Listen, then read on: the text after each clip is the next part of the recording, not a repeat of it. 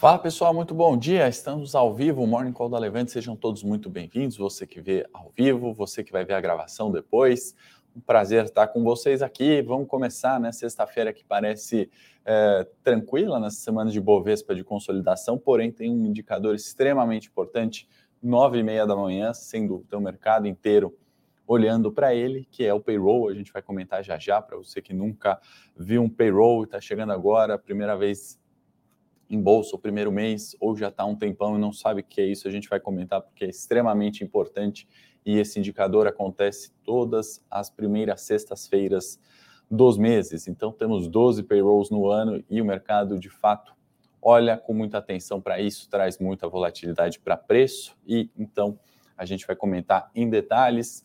Dá um bom dia aqui para Alfredo, Miqueias, Lucinéa, Michele do Japão, José, Hamilton, Maria, Denner, todo mundo aí que está Chegando para nossa sexta-feira nos mercados, sejam todos muito bem-vindos. Vamos aqui, enquanto o pessoal vai dando bom dia aí, não vou falar o nome de todos, infelizmente, né? Mas Marcos, Renato, Giovana, sejam todos muito bem-vindos. Quem está chegando agora e você que está vendo a gravação. Vamos lá, mercados, né? O S&P futuro uh, que acelerava as perdas aqui antes do morning call, caindo 0,56%, evidente, né? Um cenário de cautela em virtude do indicador que a gente vai comentar já já, as commodities, né, por outro lado, e aí a gente tem que pensar, né, por que, que o Ibovespa consolida e não está caindo, né, a gente tem petróleo, né, subindo forte, a gente vai fazer algumas considerações, nesse momento recuando 0,10 o Brent e 0,18 o WTI, né, na casa dos 116 dólares o barril, ainda naquela tendência de alta de petróleo, tem a formalização da sanção russa, a gente vai comentar já já, então mais um fator ali que reforça né, a alta dos preços do petróleo. E nas commodities também, minério subindo 3,77, então aí a gente já está falando de 15% de Vale, 11% de Petro aproximadamente no Ibovespa, né? então a gente está falando de 26% ali, uh, um quarto do nosso índice em uh, duas ações que estão sendo favorecidas ali né, pela alta das commodities. Então, por isso que também o Ibovespa consolida, não fica é, à mercê ali só de fatores ruins de guerra, de payroll, de juros subindo, de inflação. Né? Então, vamos ter que fazer essas considerações quando a gente olha o nosso índice local, tá bom? Eurostox praticamente no 0 a 0, subindo 0,08%, também aí aguardando os dados de payroll, ou seja, bolsas na Europa em direções mistas, né? No, é, Londres caindo quase 1%, uh, eh, em contrapartida, França e Alemanha subindo ali na casa de 0,5%, 0,10%, direções mistas. Na Ásia, Nikkei fechou no terreno positivo, 1,27%, e Xangai em alta também de 0,42%. Então, é, até as 9 da manhã, né, pessoal? Vamos já para a pauta aqui, é, até as 9 e meia, onde a gente vai ter o payroll. O que, que é isso? Para quem não sabe, para quem nunca viu, Vou falar sobre Petrobras lá no corporativo no final. Márcio, fica tranquilo. Se quiserem, mandem aí suas perguntas. Participem da nossa sexta-feira mais tranquila ou mais descontraída, né? Sexta-feira é dia de revisar as ideias, projetar a próxima semana, tá bom? Inclusive, vou pedir para a produção já compartilhe o nosso presente aí, né? O que fazer com as ações da Petro, para você que não é, sabe ou para que você está investindo aí no longo prazo da Petro, o time de análise aqui preparou gratuitamente esse relatório para vocês. É só clicar no link, deixa o e-mail, vai chegar no seu e-mail um relatório, né? Você só precisa clicar ali em obter o relatório e aí você tem a nossa consideração sobre o que fazer com as ações da Petro, né? Eu acho importante é, a leitura, né? Uma vez que você nesse cenário de petróleo em alta, ingerência política e eleição, né? Isso, né? O, o que explica ali o que fazer com as ações da Petro, certamente explica como a gente pode se posicionar nesse segundo semestre do ano, tá bom? Contem com a gente aqui para é, ajudar vocês nisso. Wagner, no Morning Call não vou falar especificamente ali sobre o trade dos cinco dias, né? A gente vai ter a live de fechamento exclusiva para assinantes, às quatro e meia, onde a gente vai prestar contas da performance, lojas Renner e Goal, sem dúvida foram destaques que a gente conseguiu ali na casa dos 7%, 5% nessa semana de consolidação. As outras ações ainda estão em andamento sem mudança na estratégia, tá bom? Só para também não ficar sem nenhum comentário. Mandem as perguntas, pessoal. É, então, é, onde eu estava, né? A gente estava falando do payroll para quem nunca participou, né? Ou nunca viu, ou quem já está há um bom tempo no mercado, mas nunca olhou, né? O payroll ele é um relatório de empregos que é, sai nos Estados Unidos todas as primeiras sextas-feiras dos meses, tá? Então temos 12 payrolls no ano e por que, que o mercado olha tanto para esse indicador, né? Vamos lembrar que o, Banco Central Americano, o Fed, ele tem o que é chamado de mandato duplo, né? Que é isso? É um mandato de pleno emprego e um mandato de controle de inflação. Controle de inflação, a gente já sabe, né? É, que o Fed, assim como o Banco Central Brasileiro, tem um mandato de chegar na inflação a meta, né? A meta dos Estados Unidos é uma média de 2%. Como é que o, o, o Banco Central americano faz isso? Né? Se ele está vendo a inflação descontrolada, ele sobe juros. Né? Se ele está vendo a inflação que não vem, ele desce juros para estimular a economia. Né? De forma simples e direta, né? é dessa forma. E o segundo mandato, né? ele tem que chegar no pleno emprego. Né? O pleno emprego é aquela atividade econômica, né? um nível de emprego onde é, é, o nível ótimo de emprego, né? E ele não é zero, né? Ele tem sempre um, um, uma, um nível de desemprego, tá? E os Estados Unidos está muito próximo disso, na né? expectativa ali de 3,5% de desempregados, que seria pleno emprego, né? Inclusive Janet Yellen parabenizou ali o Fed, né? Disse que está alcançando né, essa a meta de pleno emprego e é, o mundo inteiro olha para isso uma vez que né, condições econômicas nos Estados Unidos, né, nível de renda americano, reflete na taxa de juros dos Estados Unidos. A taxa de juros dos Estados Unidos reflete no mundo inteiro. Né? Por que isso? Né? Porque a hora que os Estados Unidos sobe juros, né, ele está falando que ele vai remunerar mais uh, a dívida que os Estados Unidos têm. Né? Para quem não sabe, os Estados Unidos tem dívida ali na casa de 30 trilhões de dólares. Né? Então, qualquer subida de juros nisso quer dizer que ele vai remunerar mais os 30 trilhões de dólares. Né? E aí, é, isso, né, se tem, por um lado, o fortalecimento de dólar, né, por outro, traz uma preocupação daqueles credores dos Estados Unidos. Né? A gente sabe que quanto maior os juros, né, maior o risco daquele, é, daquele investimento, daquele ativo, daquela empresa. Né? Então, é, por isso, o relatório de empregos é tão importante. Porque se vier uh, abaixo né, do, da necessidade, né, se tiver uma força empregadora muito grande, se gerar um número muito forte de vagas, excelente, né? Os Estados Unidos pode arrefecer aquele aquele viés de subjuros, né, que está preocupando os mercados, né? A gente está vendo essa guinada de aumento de juros nos Estados Unidos, né? Se esse indicador é, vier é, muito, é, muito fraco, né? Então, assim, poxa, desemprego foi altíssimo, né? O, o Fed, perdão, acho que eu expliquei errado, vamos voltar. Se é, vier um baixo nível de emprego, né? Então tem muito desemprego não criou um número de vagas suficientes, né? Os Estados Unidos vai ter que reduzir esses juros, né? Vai ter que arrefecer, vai ter que estimular mais a economia, não vai poder apertar tanto a economia. Se por outro lado, né, a gente tiver um ótimo nível de emprego, geração de vagas, pleno emprego, isso reforça né, essa subida de juros para os Estados Unidos. Então, sem dúvida, esse é o principal indicador uh, para o dia de hoje, uma vez que reflete na, na, taxa de juros americanas e isso, obviamente, reflete em todos os mercados, tá bom? Então, é, acho que de Estados Unidos, né, e de principal indicador para a gente olhar hoje, sem dúvida, é o payroll. Tá? E se você não sabia é, ou não conhecia esse indicador, toda a primeira sexta-feira do mês, né, você não precisa nem do morning call, nem de ninguém para saber. Toda a primeira sexta-feira do mês sai esse relatório de emprego. Né? E acaba, às vezes, é, no noticiário, né, se discutindo muito, ah, o que é mais importante agora é o ganho de salário ou é a geração de emprego, né? Na verdade, sempre, ao meu ver, é a combinação dos dois, né? Então, existe uma crítica ali nos Estados Unidos, né, que ele poderia ainda com pleno emprego, né, eh, fazer a redução dos salários, né, então uma diminuição da renda, né, e aí diminuição da renda também é algo tão importante quanto a geração do próprio emprego, né. O que, que eu quero dizer com isso? Não adianta você ter todo mundo empregado, mas todo mundo ganhando a metade do que se ganhava antes, né. Então isso também é um indicador que aí mais no detalhe, né, com o tempo a gente pode ir discutindo, tá bom?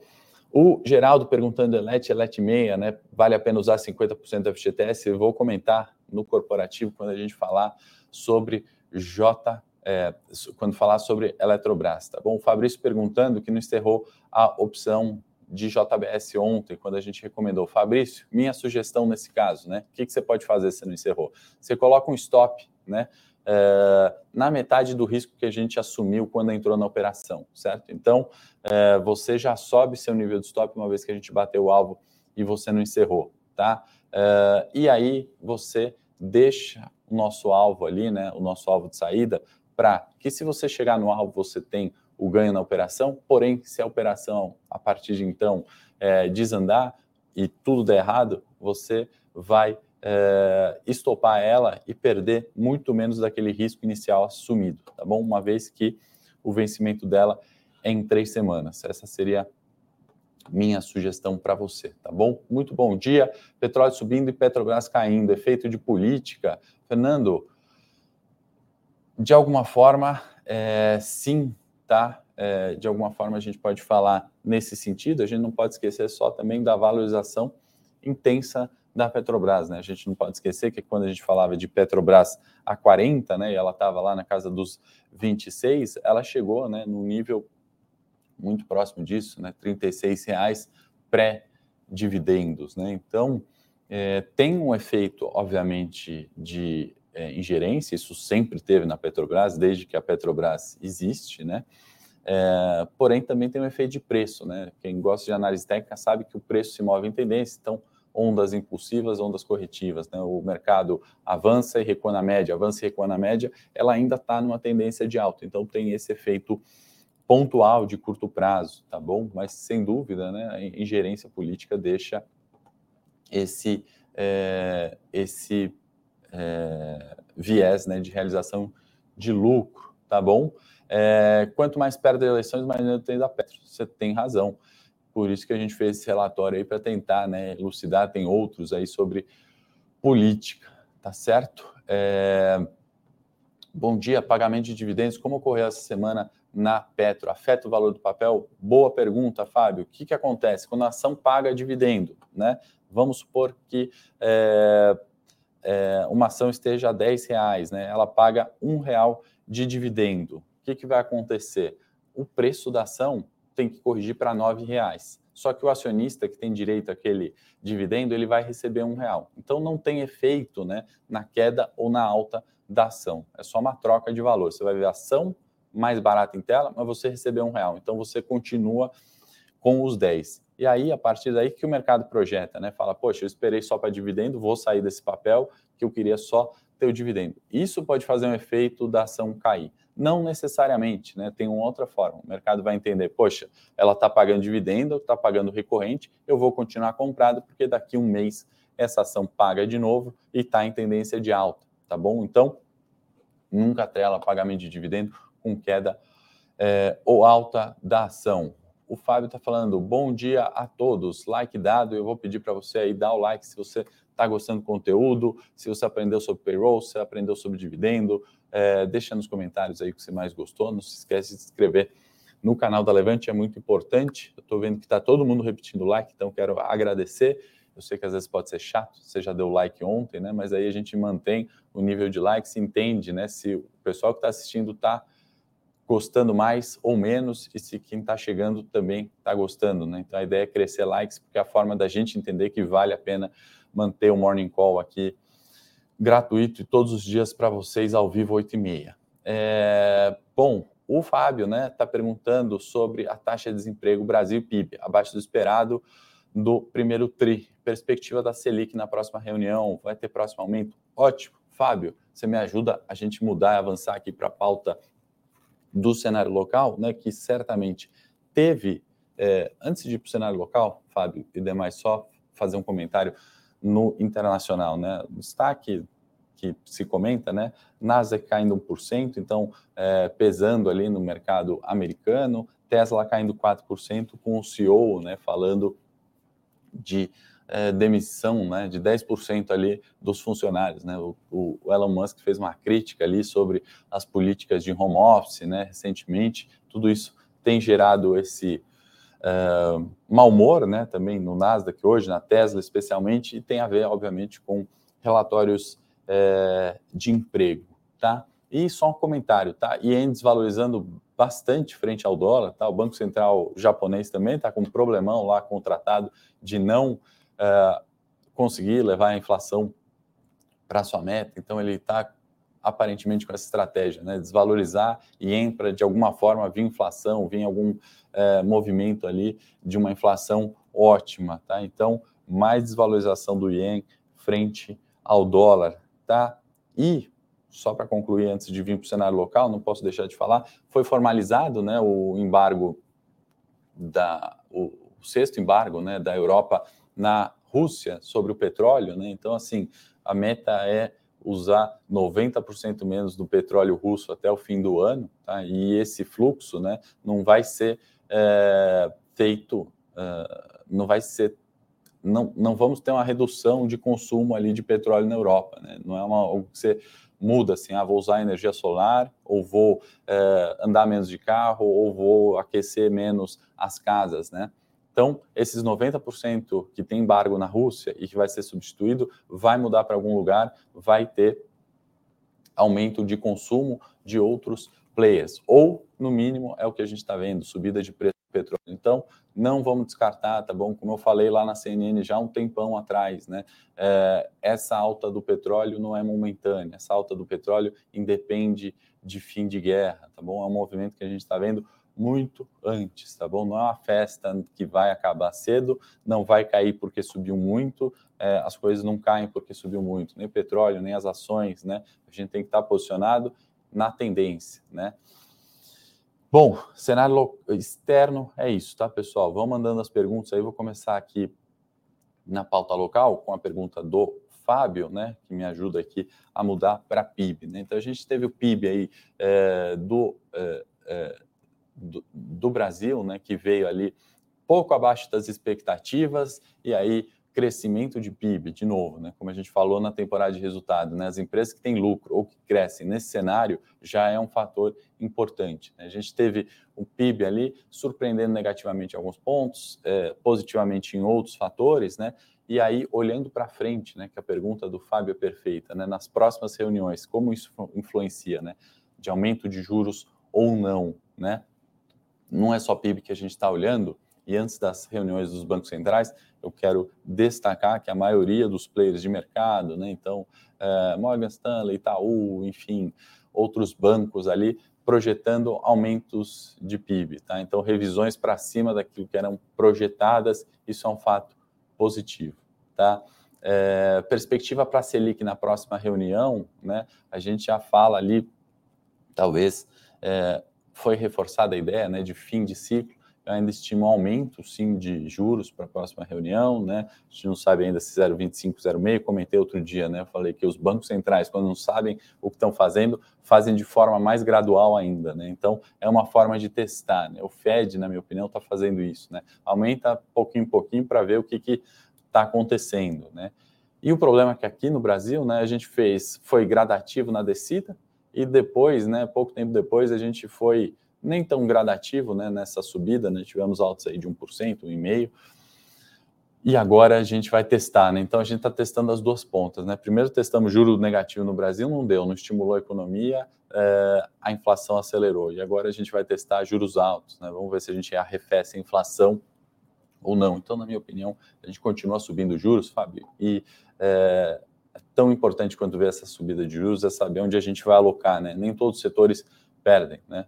Já visto petróleo esse ano, né? Uh, tem setores que têm muito mais dificuldade, já visto as techs esse ano, né? Sobe juros, aquele resultado lá na frente precificado a mil maravilhas com subida de juros acaba é, acaba é, sofrendo muito mais, tá bom?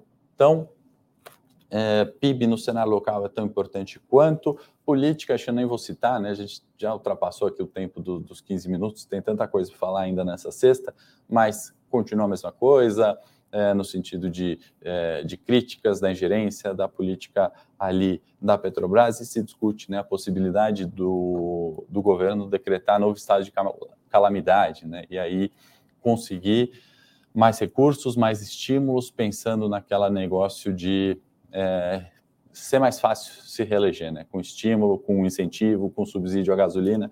É o que se discute, é o que traz ruído para o nosso mercado. Não é algo novo, né? Não é algo que a gente pode comentar todos os dias. Tem alguma coisa nesse sentido em todos os governos, desde que eu certamente comecei a acompanhar isso e posso falar pelo que eu li, estudei história, ouvi de pessoas, né, que já passaram outros termos desde sempre no Brasil. Então, a gente tem que subir, substituir esse ruído do que de fato a gente tem controle. É, e aqui eu estou falando né, como uh, alocador de recursos, como analista de investimento, não como especialista em política, que eu não sou. Né? Então a gente tem que entender que esse ruído sempre vai existir e onde estão as oportunidades disso. Vou reforçar de novo sobre o nosso relatório de Petro, que o link está na descrição, tá bom? Baixa e explica um pouco desse negócio de ruído e preço também. Uh, vamos aqui para os gráficos, então, antes da gente uh, falar um pouquinho do cenário corporativo. Por acaso está a Petrobras aqui, mas não é sobre ela que eu quero falar. Vamos falar do nosso Ibovespa, né? No gráfico diário, a gente tem a nossa semana, né? Que a gente projetou lá na segunda-feira, né? Então, quinta, quarta, terça, segunda, na média de 200, que é a média de 200, 112 mil pontos, né? A gente pode arredondar aqui os 111 e 800, né, que foi, para quem se lembra, né, o nosso, nosso objetivo da semana passada, né, a gente comentou, essa é a quarta semana que a gente conclui, né, desde o fundo, né, então a gente teve Bolsa 100 mil pontos testando 107, e aí na segunda semana esse novo teste do 107 né, se provou como uma resistência, depois a gente projetou essa continuidade do 107 até o 112, e essa semana a gente observou uma consolidação de preços, né? Acima da média de 200, melhor dos cenários, né? Fechamento nessa sexta acima de 112, né? Vai favorecer a busca aqui do ponto muito mais relevante, 113 mil pontos, né? 113 e 500 para ser mais exato, para a próxima semana, né? Que seria um segundo alvo. Se o payroll azedar, se acontecer alguma coisa política, se tivermos viés de queda para hoje nos mercados, né, possivelmente né, para a próxima semana, mas a gente comenta mais detalhes na segunda-feira. A gente pode ter uma correção novamente até os 107 mil pontos, tá bom? Mas isso a gente deixa para comentar na segunda-feira. Vamos aqui para o cenário corporativo. Vou começar com a Eletrobras, que já teve pergunta é, aí. O Rafael acho que está comentando também de JBS. Não sei se você ouviu, Rafael, se não realizou o lucro, né? sobe o stop, né? deixa esse risco muito menor tá? do que a gente teve no início da operação, do que você topou quando entrou na operação, e aí, se tudo der errado, você vai perder a metade daquilo que você estava estimando lá no início, né? Muito melhor. E aí, mantém o alvo onde a gente recomendou a saída, porque se a operação chegar lá ou for naquela direção, você sai com o lucro dela, racional mantido. Tá bom? Então, vai gerenciando o risco, tá bom? Fanny, a mesma coisa, tá certo? Sem problemas. É, Eletrobras, né? A gente teve ali um avanço importante, né, nas questões de uh, privatização. Eu mesmo, né, uh, não estimava que a gente teria, né, esse processo acontecendo. E tudo indica que sim, né? Então, uh, recentemente, né, a Furnas, a notícia de hoje é que ela acabou integralizando 5,4 bilhões em ações ON, né, que tinha subscrevido em 31 de maio. Né? O valor disso foi 681 milhões, e aí é, temos mais um ponto é, para avançar na questão de, de Eletrobras. Tá? Então, o fato é positivo, segue a questão da privatização, vamos observar né, gerenciamento de risco nesse caso, e aí, opinião sobre o FGTS, perguntaram, né? Eu acho que você tem que ter muita cautela quando você vai investir 50% de um valor em uma única ação, né?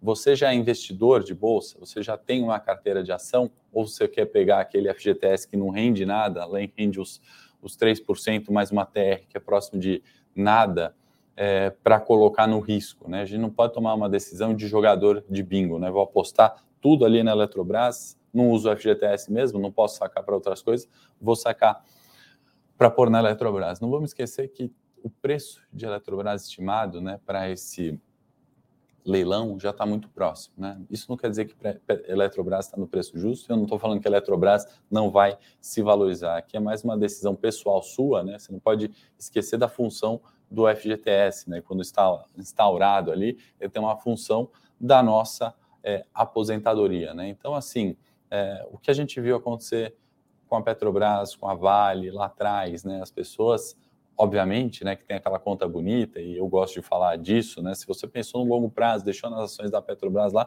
você ganhou, mas muito mais do que é, o fundo de garantia. Na da Vale, a mesma coisa com toda a volatilidade. Só que acontece que quando você faz isso sem ter uma carteira ou sem pensar que aquele investimento é renda variável, né, ao longo do processo você pode sacar o FGTS, Eletrobras cai 10%, você fala, vou segurar. Cai 20%, você fala, vou segurar. Depois de um ano, a ação está 50% mais barata, você fala, eu vou tirar isso aqui, eu não quero perder nada. Né? E aquele rendimento comparativo, né, que era é, TR mais 3%, alguma coisa nesse sentido, vira um prejuízo de 50% para você. Tá? Então, esse é o ponto que você tem que decidir quando você vai usar, ou se você vai usar o FGTS para comprar é, as ações da Eletrobras, tá certo? Uh, Oi, né? Queria trazer um dado da Oi aqui, estou falando quase todos os dias dela, mas estava é, olhando as multas da Oi desde 98, né? Foram mais de 20 bilhões, né? Isso é uma das maiores punições, né? Desde aquele processo ali lá antigo da, da Oi, do processo de recuperação judicial, uma das punições mais severas que tivemos na renda variável brasileira nesse sentido de multas a uma empresa, tá bom, pessoal? Então, cenário corporativo que eu tinha para trazer eram essas ações. Hoje é importante payroll, então, resumindo, né? É, vou destacar a BID, que algumas pessoas perguntam também. A Estônia acabou vendendo é, a sua posição do Banco Inter, né? E aí exerceu aquela opção de cash out, tá? Então, também, é, e, o valor importante, né? Vale citar, R$ 57,80 por Unity. Só para a gente concluir, vamos falar também de Semin, Vale, etc. Né? Minério subindo hoje, estoques de minério de ferro na China, nos principais portos, caindo 1,6%, o que favorece né, essa alta dos preços é, do minério. Se a gente olhar aqui a semana, né, é, que se encerra agora, né, 3 de junho, estoques caíram 7,6% desde 6 de maio. Né? Então a gente tem aquele viés de recuperação do lockdown na China, com é, estoques reduzindo, minério subindo, tá? Então, Petrobras e Vale não dá para tirar né, do, do, dessa alta que a gente está vendo é, no Ibovespa recentemente, né? Ou pelo menos comparativamente a outras bolsas, certo, pessoal? Então, já dobrei o tempo que eu tenho para falar de Morning Call. Obrigado pelas perguntas excelentes hoje, muito bom. Se você gostou do conteúdo, da dinâmica, curte aí o Morning Call, encaminha para um amigo, para um familiar que precisa saber de privatização de Eletrobras, de minério, de payroll, de, é, do relatório da Petro aí que a gente compartilhou. Se inscreve no canal. Segunda-feira estou de volta aqui, 8 e meia da manhã. Se a gente não se encontrar nem no Morning Técnico agora, falar de preço e de tela, de gráfico, nem na live de fechamento do trade, que felizmente foi bem essa semana, né, com alvos em loja Renner igual às quatro e meia da tarde. Desejo um bom final de semana a vocês. Segunda-feira a gente se fala aqui, vamos projetar o Ibovespa na semana. Forte abraço e até segunda.